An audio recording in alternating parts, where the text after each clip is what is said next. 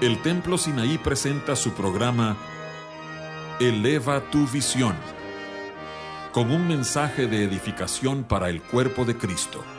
Te invitamos a que nos acompañes los siguientes 60 minutos para escuchar la palabra de Dios y música que cambia la vida.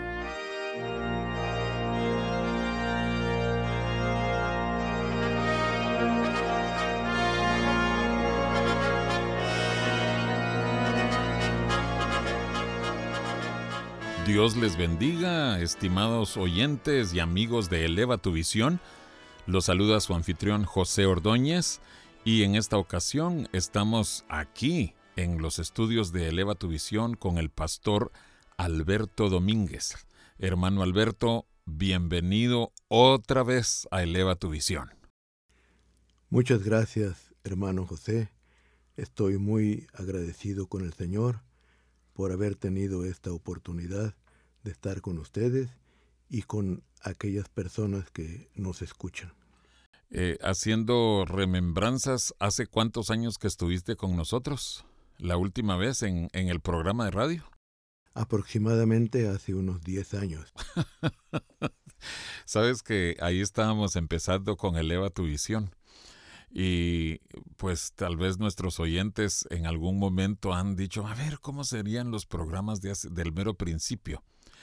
Eh, el mensaje que tú diste en aquella ocasión tenía que ver con las cuevas. No sé si era seguridad en las cuevas o algo así. Pero, eh, si lo quieren buscar nuestros oyentes, un mensaje precioso. Pero el sonido está defectuoso. Entonces, eh, quizás alguien tenga que demostrar mucho interés y mucha hambre por el Señor con el sonido así pero son verdades preciosas que el Señor te había dado. Eh, tú estás pastoreando en Coatzacoalcos, estaba oyendo desde hace cuántos años? Estoy pastoreando desde el año de 1988. Gloria al Señor. Hermano, tú y hermana Patti han sido fieles al Señor y les agradecemos mucho que ustedes dos hayan estado dispuestos a venir a, a Monterrey a la iglesia Sinaí y por supuesto a Eleva tu visión. Hermano, por favor compártenos lo que el Señor ha puesto en tu corazón. Gracias, hermano José. El, el tema de hoy que el Señor puso en nuestro corazón es la importancia de guardar silencio. Hoy en día muchas personas tienen temor a guardar silencio y por lo tanto buscan actividades, buscan mm. la forma de cómo llenar el tiempo porque les da temor. E, es muy incómodo el silencio, ¿verdad? Así es, para muchas personas los pone muy nerviosos el, el guardar silencio.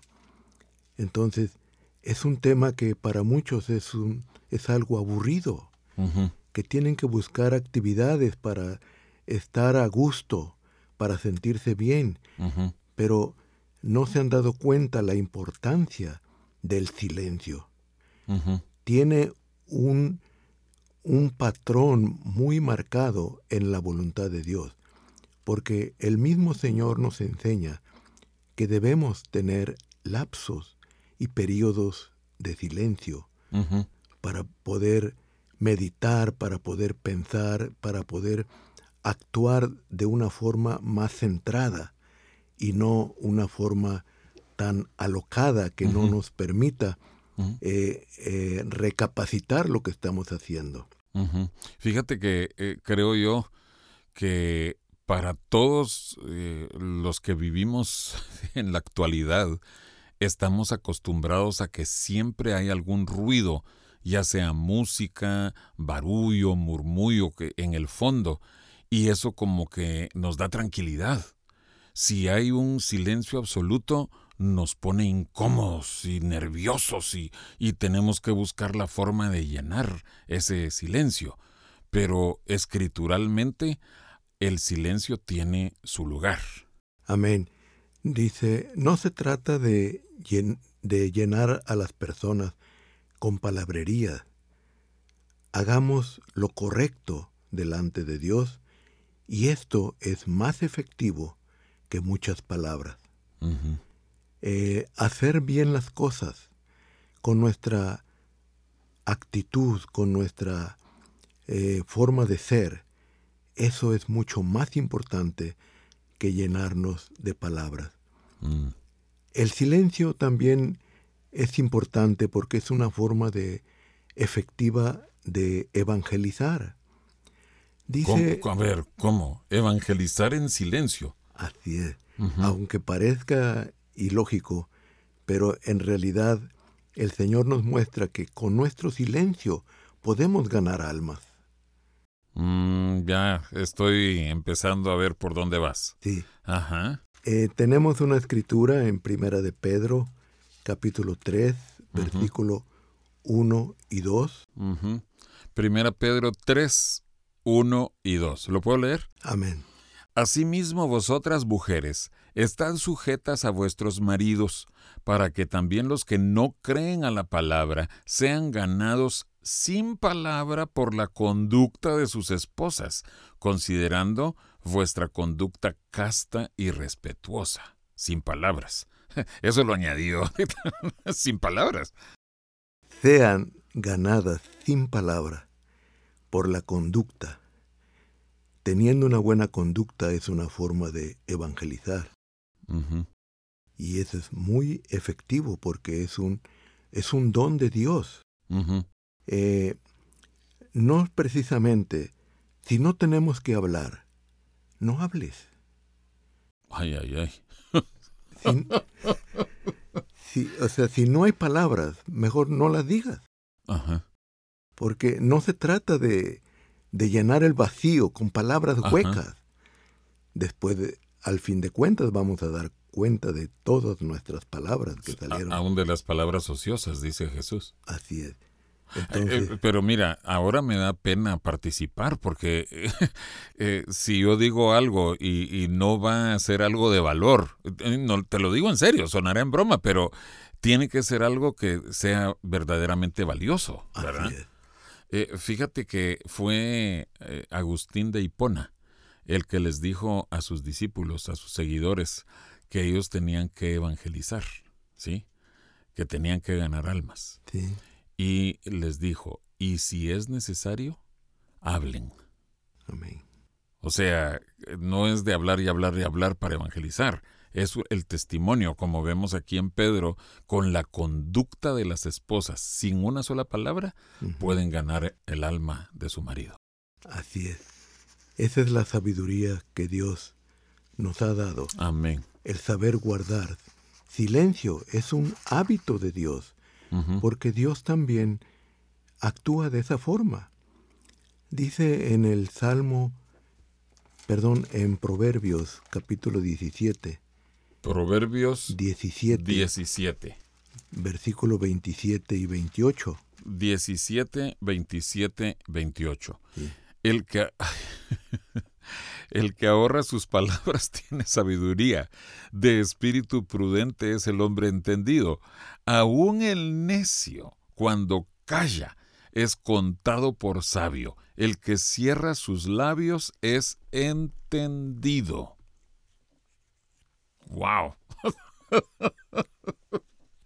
Muy clara es la palabra de Eh, pues sí, Dios. clarísimo. No necesita poderla interpretar porque es, es claro. Aún los necios, cuando callan, pasan por entendidos. Es una ley aplicable a cualquier persona. Entonces, eh, el Señor también eh, nos ha mostrado que Él guarda silencio en su voluntad. Y muchas veces pensamos que, ah, Dios no me contesta, Dios no me habla. Pero es porque Dios no se ha alejado. Pero es porque Él está guardando silencio. Porque el silencio de Dios trae eh, sabiduría y nos da un mensaje eh, que Él quiere mostrarnos, pero Él por eso guarda silencio. Ujú. Eh, tenemos, por ejemplo, en el Salmo 50, Ujú. versículo 20, y, 21. Salmos 50, 20 y 21. Tomabas asiento y hablabas contra tu hermano, contra el hijo de tu madre ponías infamia. Estas cosas hiciste, y aquí dice Dios, y yo he callado. Pensabas que de cierto sería yo como tú, pero te reprenderé y las pondré delante de tus ojos. Es muy importante eh, porque el silencio no es ausencia de Dios. Cuando escuchamos el silencio de Dios, no significa que Él ya no está, sino que Él está haciendo un propósito muy definido eh, en su silencio. Pero no querramos llenar ese silencio de Dios debido a que estamos incómodos, estamos esperando una respuesta, pero si el Señor ha decidido guardar silencio, tenemos que tener sabiduría. Amén. Amén. Alberto, esto tendrá eh, que estar relacionado también con esperar a Dios. Eh, porque muchas veces eh, es una forma en que Dios pone a prueba nuestro corazón. Él lo, voy a unir, guarda silencio, no llega, no, eh, no se hace presente, pero está probando algo en nuestro corazón. Así es. Eso es precisamente el mensaje cuando Dios guarda silencio. Hacer que nosotros entendamos que Dios está actuando, Dios está presente, aunque no lo oigamos, pero Dios está ahí, Él está, no ha abandonado el asunto, simplemente está logrando su objetivo. Amén. Amén. El silencio del Cordero fue para nuestra salvación. Isaías 53, 7. Isaías 53, 7 dice, Angustiado él y afligido, no abrió su boca. Como cordero fue llevado al matadero, y como oveja delante de sus trasquiladores, enmudeció y no abrió su boca. Realmente fue nuestra salvación que Él haya guardado silencio. El padre estaba observando cada actividad de su hijo, cada movimiento, y si hubiera habido en nuestro cordero una queja o una mueca, o sea, que eh, hiciera un pequeño gesto. Así es. Si hubiera habido eso, yo creo que no hubiéramos tenido salvación. El Padre hubiera parado todo el proceso y hubiera dicho, no estás de acuerdo, hasta aquí. Pero él dice que enmudeció y no abrió su boca, esperando la voluntad del Padre, aunque era con su propia muerte, con su propio sufrimiento. Pero el Padre vio toda su voluntad realizada en su Hijo. Y él estuvo satisfecho por el Cordero que nos trajo salvación. Fíjate que cuán importante es esto que estás diciendo, porque muchas veces, eh, eh, bueno, voy a hablar por mí, pero muchas veces uno guarda silencio, pero por dentro uno está hirviendo y, y eso, quiera que no, eso sale, se refleja en nuestro rostro, en nuestros ojos sin que digamos una palabra, pero nuestros gestos dicen que nosotros estamos a disgusto o que no hemos perdonado a alguien sin decir nada, o sea, en silencio, pero también la actitud de nuestro corazón. Pero el Padre, como comentas tú, estaba viendo a su Hijo, el Cordero de Dios, y no solo no dijo nada, sino que no expresó un desacuerdo con la voluntad de su Padre. Así es. Hmm. fue realmente un ejemplo Amén. para nosotros que nuestras actitudes estén de acuerdo con nuestras palabras. Amén. Amén. Y el silencio también nos muestra en la importancia que María, María, la madre de María, Jesús. la madre de Jesús, estuvo al pie de la cruz y ella guardó silencio mientras veía a su propio hijo sufrir en la cruz. Pero en Juan capítulo 19, versículo 25, Ujú. ella. Juan 19, 25. sí. Eh, ¿Lo leo? Ok. sí, por favor, Estaban junto a la cruz de Jesús su madre y la hermana de su madre, María, mujer de Cleofas, y María Magdalena. ella guardó silencio ante la multitud, que no dijo nada de quién se trataba. Eh, Ay. eh, una madre, es- esto ha haber ido en contra de su naturaleza ma- maternal, porque una madre no quiere ver que su hijo sufra. Pero la importancia de guardar silencio de María es que ella comprendió que aún la salvación de ella Ah, dependía de que Él fuera a la cruz. Eh, Fíjate que qué precioso porque 33 años antes, cuando María había recibido la visitación de parte de Dios y le había sido mostrado eh, cuál era el propósito de Dios para ella y para el hijo que nacería. Eh, es interesante que las escrituras registran que María guardaba estas cosas en su corazón. Amén. Ella no fue con sus amigas, con sus eh, vecinas, con sus familiares para divulgar todo lo que sabía. Pero imagínate, eh, eh, qué- qué, qué impresionante, cómo habría impresionado a todos diciendo, eh, yo voy a ser la madre del Cordero de Dios. Eh, imagínate, Sí, ahí se habría arruinado nuestra salvación. así es. Y la salvación de ella que estaba, Y de ella. Que ella sabe- sabía que Él era el Cordero de Dios.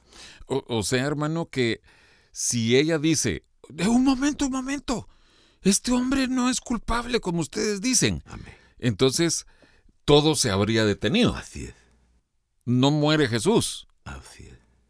y ni ella habría so- sido salva, Y ni, ni nosotros, nosotros. ni todo el mundo. Así es, Gracias a Dios por el silencio. así es. Muy importante. Ahora, hay un balance en Proverbios, dice que hay tiempo para callar.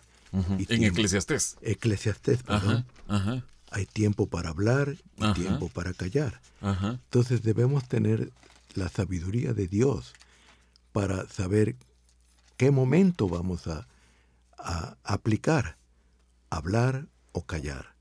Eso es una sabiduría que Dios da para lograr su propósito. Eh, Qué bueno que lo dices, porque eh, hay momentos que Dios te puede decir, habla, di tal cosa. Sí. Y si tú no hablas, es una muestra de cobardía. Mm, No, no es una virtud, mm, sino que eh, estás fallando al Así es. propósito de Dios. Efectivamente. Pero el tiempo cuando Dios dice, calla, no digas nada. Ahí tenemos que también obedecer. Amén. Esa es la sabiduría en que Dios quiere mostrarnos. Y también el silencio es una oportunidad para el arrepentimiento, Mm, para vivir el arrepentimiento necesitamos estar callados, meditar. mm, Eh, lo vemos en el pasaje de en Juan capítulo 8, versos del 3 al 11. Es, ¿qui- ¿Quieres Sí, este, sí, sí, sí. mostrar? Juan 8 del 3 al 11, el pasaje de la mujer adúltera. Dice, entonces los escribas y los fariseos le trajeron una mujer sorprendida en adulterio, y poniéndola en medio le dijeron, Maestro, Esta mujer ha sido sorprendida en el acto mismo de adulterio, y en la ley nos mandó Moisés apedrear a tales mujeres. Tú pues, ¿qué dices? Mas esto decían tentándole para poder acusarle.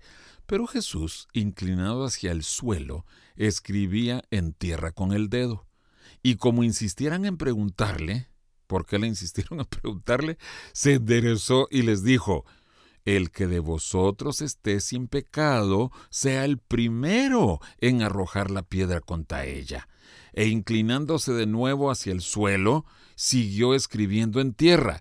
Pero ellos, al oír esto, acusados por su conciencia, salían uno a uno, comenzando desde los más viejos hasta los postreros, y quedó solo Jesús y la mujer que estaba en medio. Enderezándose Jesús y no viendo a nadie sino a la mujer, le dijo, Mujer, ¿dónde están los que te acusaban? ¿Ninguno te condenó? Ella dijo, Ninguno, Señor. Entonces Jesús le dijo, Ni yo te condeno, vete y no peques más.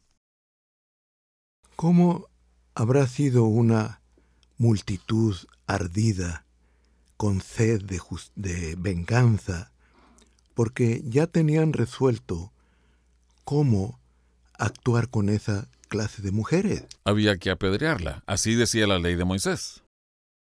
Pero llegaron a Jesús para tentarlo, para tener otra opinión, pero en realidad ellos yo creo que ya hasta traían las piedras en las manos, listos para, para, actuar. Pero eh, llegaron y le, le plantearon el problema. Le presentaron a esta mujer y le dijo, mire, traemos a esta mujer así por esto que hizo, pero ellos esperaban a que él eh, les explicara la situación. Él, tal vez ellos esperaban, pues nos va a hacer preguntas, nos va a hacer cómo fue eso, pero en realidad ellos, ellos se sorprendieron porque el Señor guardó silencio. Cuando esta mujer fue presentada, dice que él se inclinó a tierra y empezó a escribir. Entonces, no sabemos cuánto tiempo estuvo el Señor en silencio y los, los hombres esperando a que Él dijera algo. Entonces dice, y como insistieran en preguntarle, le volvieron a, preguntar qué se hace, qué, qué opinas tú. Han, han, de haber estado impacientes. Impacientes porque ya pasó tiempo, él no les decía nada. Él estaba callado, escribiendo en el suelo. Pero se preocuparon y le volvieron a insistir. ¿Qué piensas tú? ¿Qué vas a hacer? Entonces, ese lapso de silencio debió haber habido un, una, un camino de arrepentimiento en la turba que tenía sed de venganza.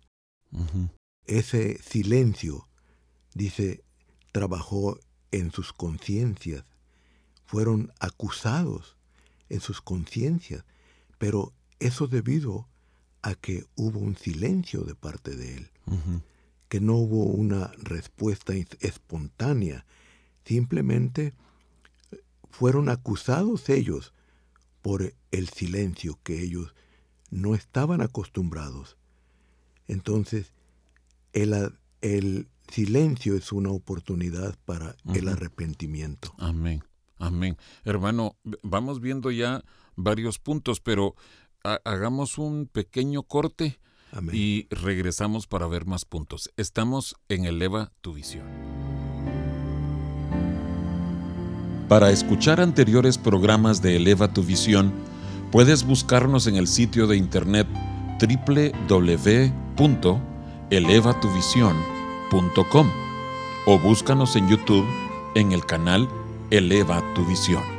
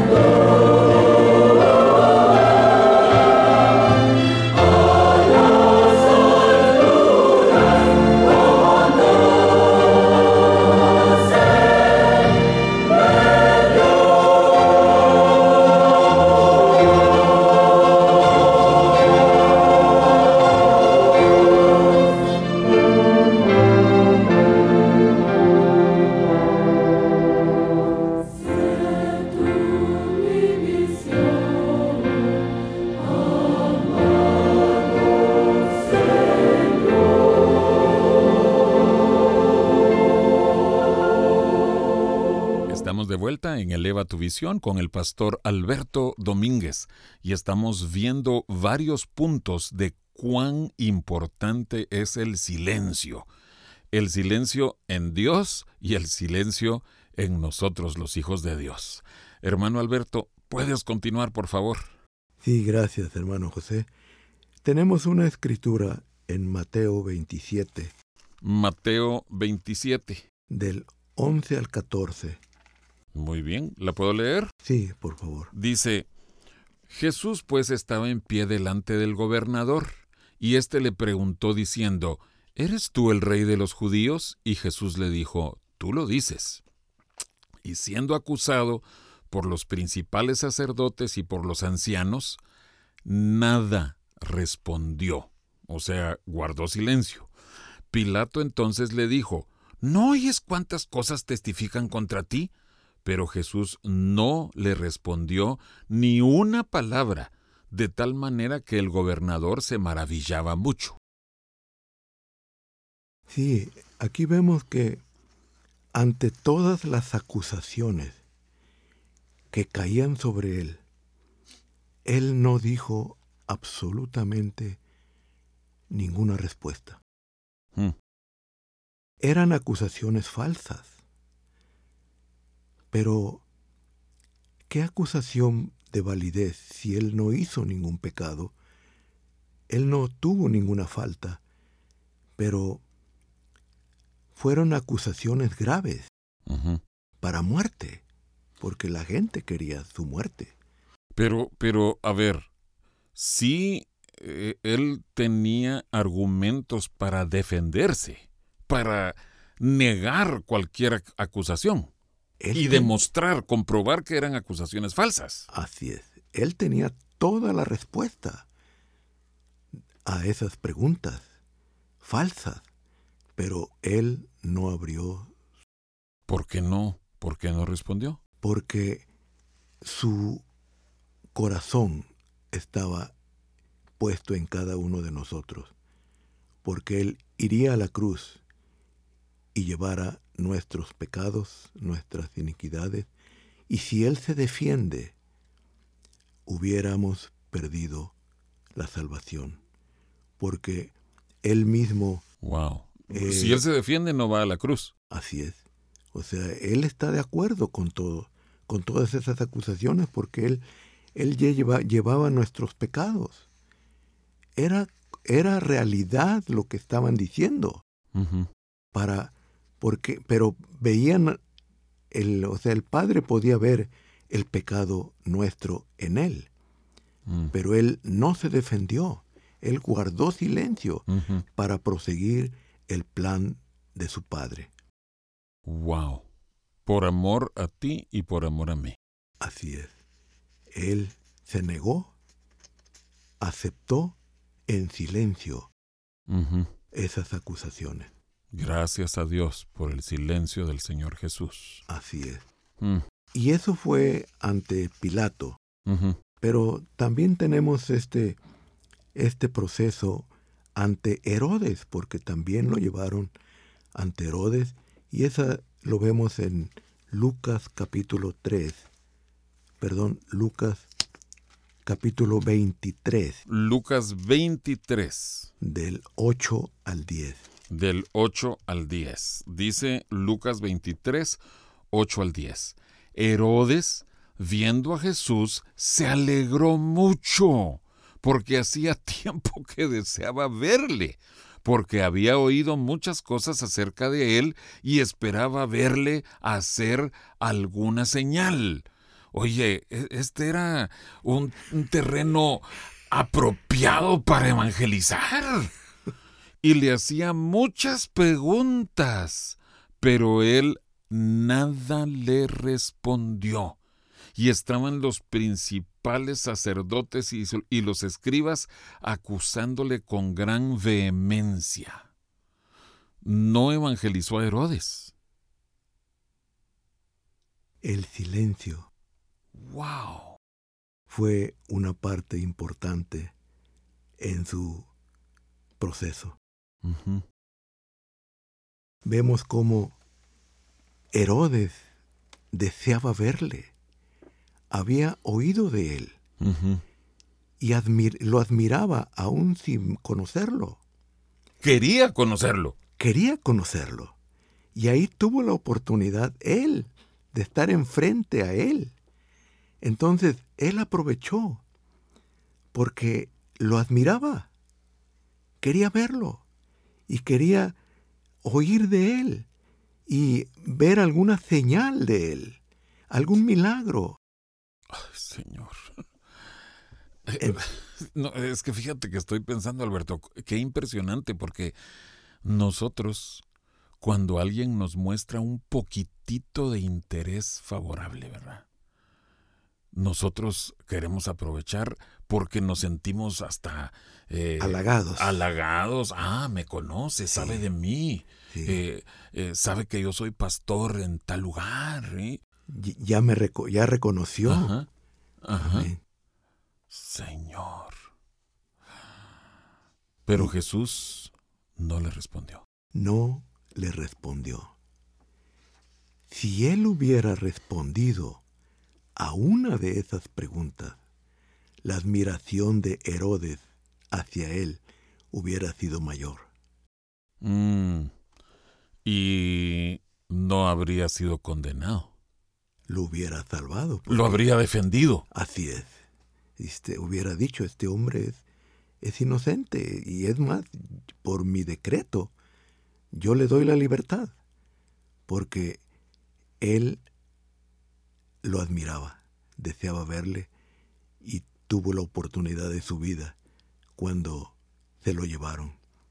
Pero él no le respondió a ninguna de esas preguntas. Pero, fíjate, como leíamos en el verso 9, y le hacía, dice, muchas preguntas. Imagínate eh, todo el caudal de sabiduría y de verdad que Jesús le pudiera haber respondido. Y, y, han de haber sido preguntas que si tuviéramos las respuestas en las escrituras, nosotros diríamos, esas son palabras mismas de Jesús y está explicando esto, está explicando lo otro, porque Herodes solo estaba expresando las dudas de toda la humanidad. Así es. Pero él nada le respondió.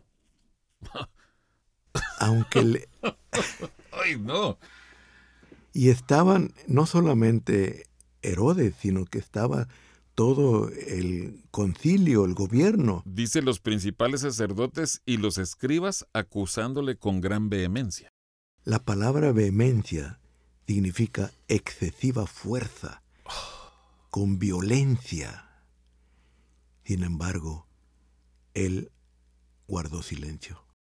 Amén. Y eso fue importante, crucial para nuestra salvación. Sí, sí, sí, sí porque si él no hubiera ido a la cruz, prevenido o, impedido porque Herodes estaba impactado, eh, si él no va a la cruz, no hay salvación. Eso te confirma en Marcos capítulo 8, versículo 35. Ay, hermano, qué puntos más preciosos. Marcos tenemos mucho por lo cual estar agradecidos con Dios. Amén. Dice Marcos 8:35, porque todo el que quiera salvar su vida, la perderá.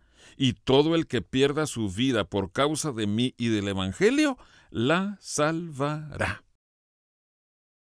Él aplicó esto con su propia vida, con su propio ejemplo y con su silencio no se defendió.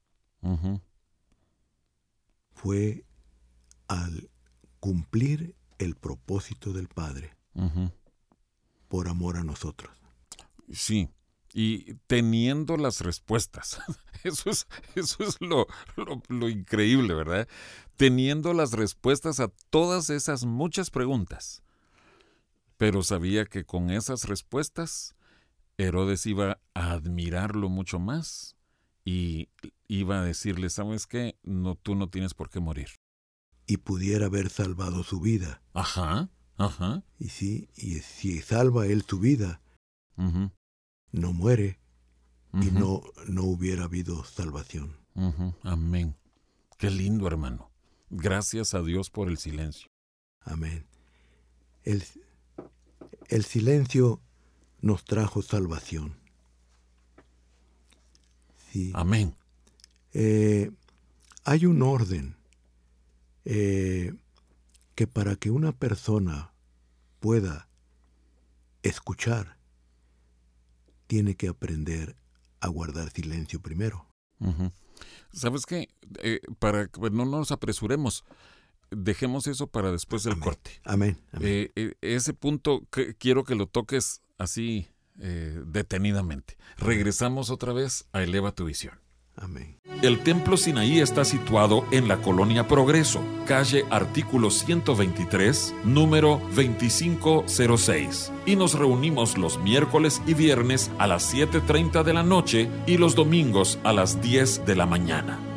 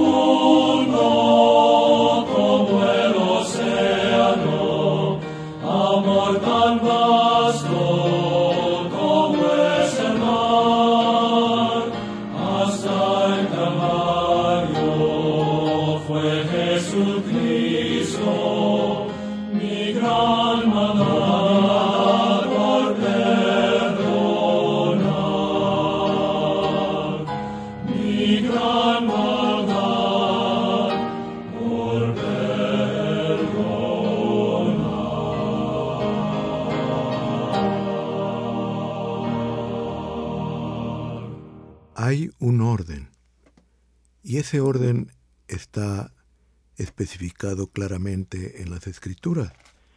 Podemos ver en Deuteronomio capítulo 27, versículos 9 y 10. Deuteronomio 27, versículos 9 y 10. Dice, Y Moisés con los sacerdotes levitas habló a todo Israel diciendo, Guarda silencio y escucha, oh Israel Hoy has venido a ser pueblo de Jehová tu Dios. Oirás pues la voz de Jehová tu Dios y cumplirás sus mandamientos y sus estatutos que yo te ordeno hoy.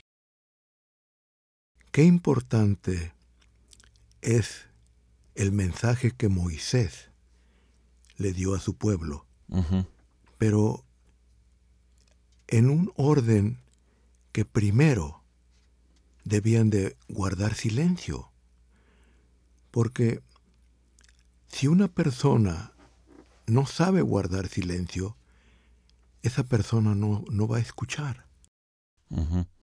Y si no escucha, no, no va a oír el mensaje y mucho menos lo va a poner en práctica. Pero Moisés nos dice que en qué orden debe ser hecha la voluntad de Dios. Lo primero que le dice, guarda silencio y escucha. Hmm. Hay personas que, por no saber guardar silencio, no escuchan, no oyen. Entonces, ese orden de primero guarda silencio, calla, porque tengo un mensaje que decirte. Y si tú sigues llenando tu boca de palabrería, nunca vas a escuchar. Entonces, es importante es guardar ese orden. Primero, para tú poder escuchar, tienes que guardar silencio. Y en una ocasión yo vi en, en un lugar un papel escrito en la pared que decía que escuchar significa mirar a los ojos. Eso es una verdad que para poner atención tenemos que mirar a los ojos de las personas, para oír, pero tenemos que callar. Fíjate, Alberto, que e, es muy curioso porque la mayoría de nosotros cuando estamos en una conversación con alguien, cuando estamos oyendo lo que la otra persona dice, nosotros ya al, al, oír, nosotros ya estamos preparando cuál va a ser nuestra respuesta con una historia todavía más impactante que la que nos está contando. Ah, eso no es nada. Fíjate que lo que a mí... Eso. Pero eso significa que no estábamos oyendo. Entonces, guardar silencio y escuchar. y la otra cosa. Fíjate, José, que el guardar silencio es parte de la conversación. Porque cuando hay comunión, compañerismo, muchas veces podemos guardar silencio, pero eso no quiere decir que ya se perdió la comunicación. No, no, no, no. Es parte de la comunicación el guardar silencio. Mira, eh, tú y, la hermana Patti eh, les toca viajar a visitar varias iglesias, ¿verdad?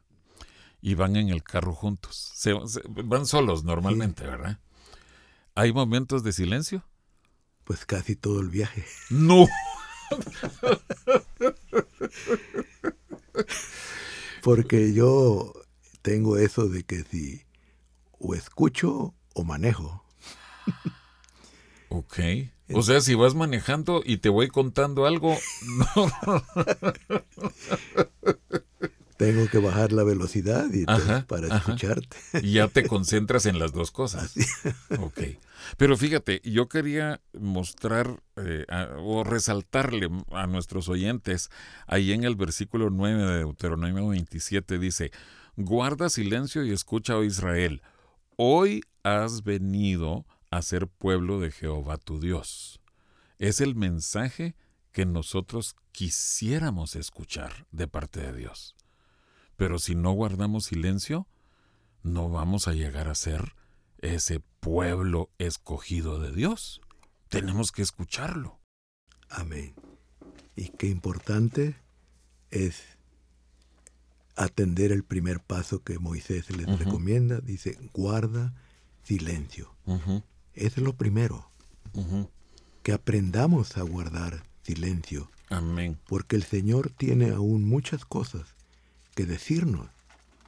Pero debido a que estamos involucrados en, en afanados a decir palabras y, llenar nuestros vacíos con palabras aún vanas, el Señor no nos da el mensaje porque no tenemos ese tiempo de, meditar en él, de decir, Señor, ¿qué estás diciendo? Pero para ello tengo que saber guardar silencio. Amén. Fíjate que eh, tú desde anoche me habías estado comentando de qué, de qué querías compartir. Entonces, esta mañana yo le comenté a mi esposa, fíjate que eh, Alberto quiere hablar acerca del silencio. Y a ella se le iluminaron los ojos. Y, me empezó a mencionar algunas, eh, algunas citas, algunas referencias. Me dio dos. Y, y yo quiero pues creo que están en, e, en, línea con lo que tú estás viendo. Dice Lamentaciones 3:26, hablando acerca de llegar a ser el pueblo de Dios. Bueno es esperar en silencio la salvación de Jehová. Y si no guardamos silencio, esa salvación no nos llega.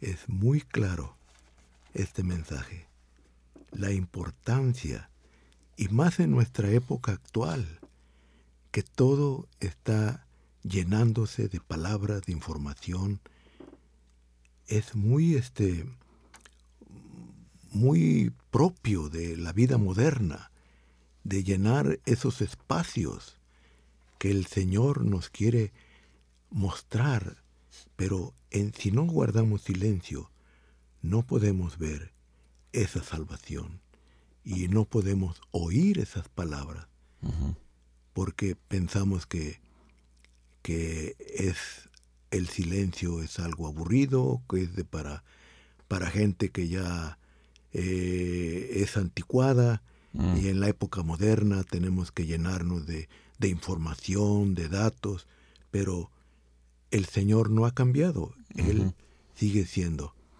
eh, la salvación depende de si aprendemos a guardar silencio. Hace muchísimos años yo fui testigo de, esto. Estábamos eh, en, la iglesia y yo estaba traduciéndole a a un predicador. Y el predicador, con autoridad, él dijo, yo quiero que en este momento todos guardemos silencio y que esperemos en la presencia de Dios. Entonces, todos nosotros obedecimos. Yo estaba ahí parado traduciéndole al predicador. Todos nos quedamos calladísimos, excepto la organista. La organista sintió que ella tenía que estar llenando ese silencio, ese vacío, porque era demasiado incómodo, estoy suponiendo, ¿verdad? Y se siguió tocando y tocando. Y vas a creer que el predicador se volteó, pero furibundo. Y le dio a entender eso, que cómo era posible, que no podía guardar silencio. Él había pedido que hiciéramos silencio en la presencia de Dios y ella no podía guardar ese silencio. Nosotros nos quedamos asombrados y bueno, eh, que aprendamos esa lección. Hermano Alberto, ¿podrías hacer un comentario sobre este segundo versículo que me dio mi esposa? El Salmo 37.7. Dice, guarda silencio ante Jehová y espera en él. Podemos esperar en el Señor siempre y cuando obedezcamos la orden de guardar silencio. Dice, guarda silencio ante Jehová. Amén. Él está buscando corazones reposados donde Él quiere escribir sus palabras. Amén. En nuestros corazones. Amén. Y si no guardamos silencio, nos perderíamos de muchas bendiciones que Dios quiere darnos. Gracias, hermano Alberto. Qué precioso y sé que este mensaje va a ser de mucha bendición a los oyentes. Dios te bendiga. Gracias igualmente.